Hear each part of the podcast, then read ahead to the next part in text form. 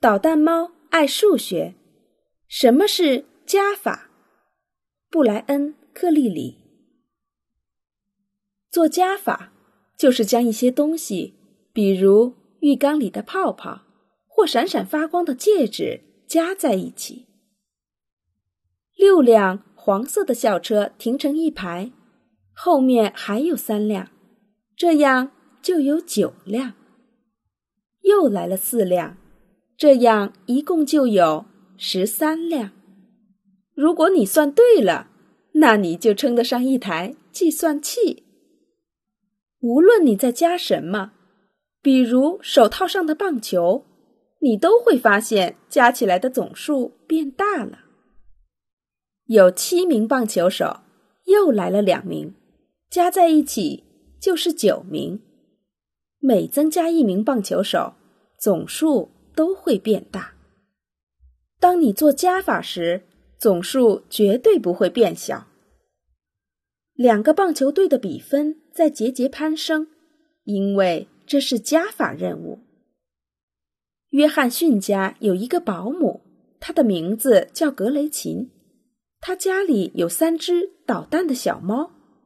有一天，格雷琴对着电话大喊：“哎呀，救命啊！”原来，三只小猫把它捆了起来。于是，第二个保姆希金小姐来了。第三个赶来的是克林克女士，第四个是斯坦女士。到目前为止，四个保姆想让捣蛋猫们乖乖的，但是他们全都被捆了起来。捣蛋猫们还是在继续捣蛋。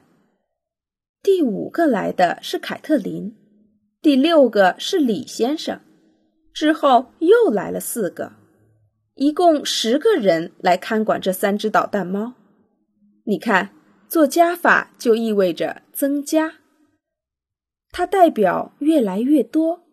不论是数保姆，还是数捣蛋猫们落在地上的面包皮，加也可以表述成合起来。我们数数时可以用这种表述方式：六加八等于十四。把所有的数合到一起，直到我们算出总数。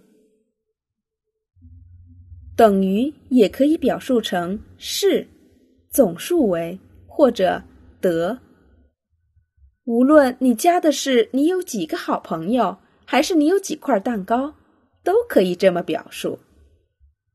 所以，如果一只母鸡下了七个蛋，加上三个，再加上四个，再加上十个，总共就是二十四个蛋。和一只精疲力尽的母鸡。